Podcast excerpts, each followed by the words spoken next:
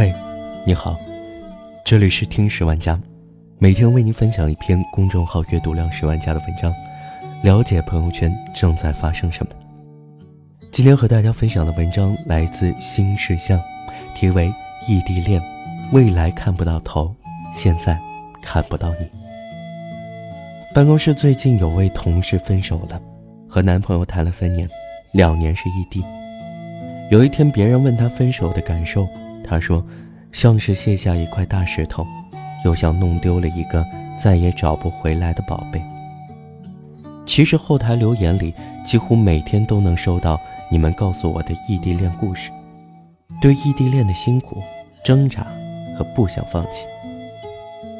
这一次，我和同事与二十几对异地恋情侣聊了聊，他得到一点释然，我算是了解了异地恋。能有多难呢？一，聊天记录里最多的那句话是：“你在干嘛？”异地比普通恋人更难克服的，是无法连接到对方的无力感，于是只能靠不停的说、不停的问、不停的分享，要花很多时间去解释基本的事：这里开了什么新店，最近追了什么新剧，喜欢哪个角色。此时此刻，我是在洗衣服，还是已经睡了？聊天记录里最常出现的那句话是：“你在干嘛？”这些解释是耗费精力的，除非有过人的意志，很容易就懈怠了。久而久之，会开始惊慌，对彼此生活所知太少。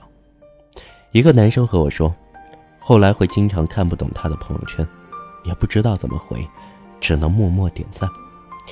这种不熟悉还会持续到见面，好像又胖了点，新发型原来是这样，什么时候你眼眶又黑了一圈？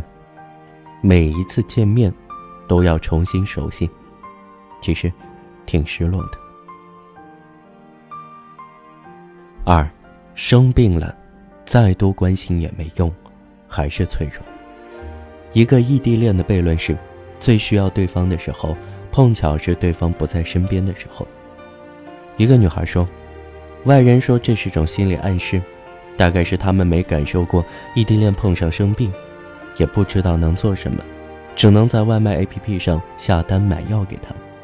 最想分享的是，也没法第一时间和他分享。”一个三星期前刚刚和女朋友异地的男生说：“现在最不习惯的就是看烂片没人一起吐槽了。”一个谈了三年十二个小时时差恋的女生说。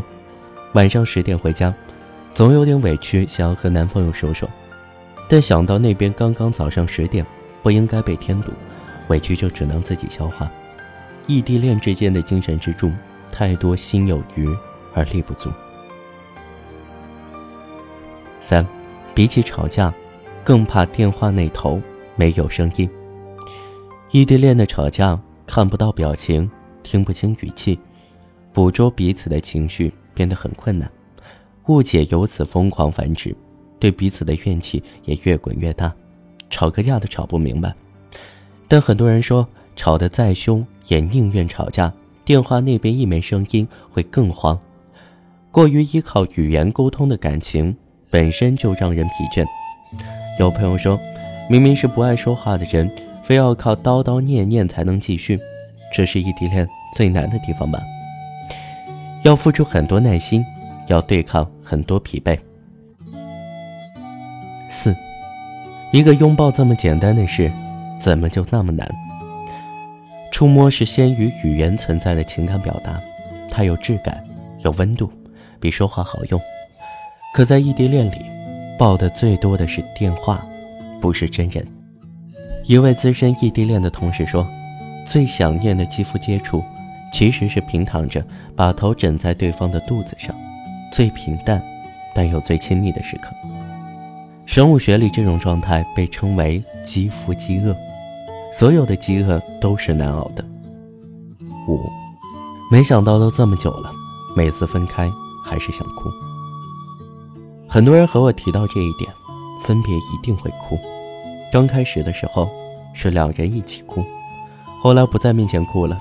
改成分别后偷偷独自哭。一个男生说：“每次送女生去过安检，都盼她别回头，少一次目光接触就少一个刺激源。一个女生说：“我送她去机场，去的时候是两个人，不过半个小时的光景，她坐上飞机，我一个人返回家，一个人坐地铁，想着，刚刚她还坐在我的右边呢，下次见面又是什么时候？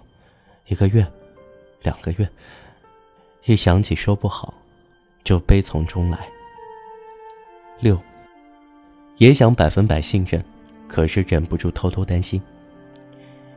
异地恋不是让人放心的恋爱，有时是不信对方而草木皆兵。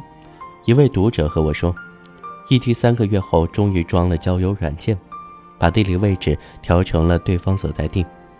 到后来我也说不清想不想刷到他，有时也会信不过自己。不知道能否挡住趁虚而入的追求者。信任依赖的不是感觉，而是信息。缺少信息，再远距离的亲密关系几乎无解。人与人之间关怀与温暖常难以传达，冷漠和疏远却经常一点就着。是很想完全放心的，可总是控制不住。七，能好好走下去吗？可也不能就这样分手了吧？异地恋很容易演成一场大型的进退两难，一是因为进无可进，能在一起做的事很少，有时分不清自己和单身有什么区别，但退也会不舍，没什么巨大裂痕，又一起坚持了这么久，谁也不想轻易放弃。有个后来分手的女生说，有次我电脑出了小问题。他用远程控制教我怎么修，沟通不畅，吵得很厉害。忽然，他用手写板在屏幕上写了 “I miss you”。我当时就哭得不行，可内心还是不相信能走下去了。还要不要继续？该怎么继续？我们能想明白吗？说了这么多，大概还有很多难我没有收到。之前我问那位同事，这段已经结束的亲密关系，有收获吗？他想了想，更明白了感情中的分寸感和边界感。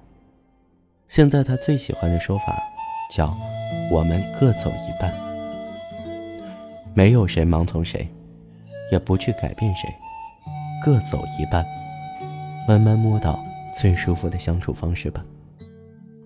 如果再碰上一段异地恋，我应该能处理的更好一些。